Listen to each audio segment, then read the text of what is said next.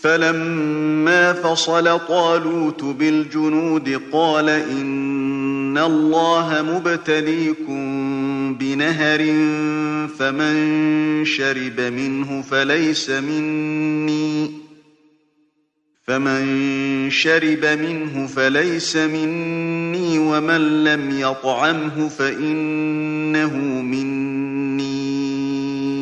إلا من اغترف غرفة بيده فشربوا منه إلا قليلا منهم.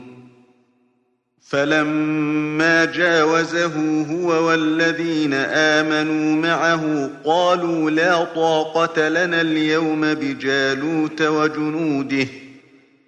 قال الذين يظنون أنهم ملاقوا الله كم من فئة قليلة غلبت فئة كثيرة بإذن الله.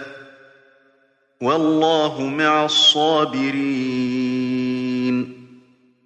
ولما برزوا لجالوت وجنوده قالوا ربنا أفرغ علينا صبرا وثبت أقدامنا وثبت أقدامنا وانصرنا على القوم الكافرين.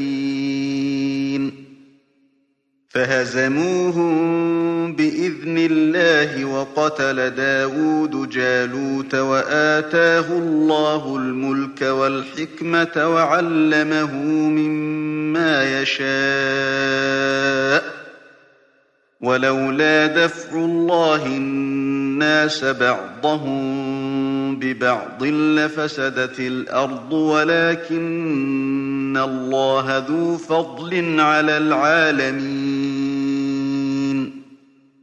تلك آيات الله نتلوها عليك بالحق وإنك لمن المرسلين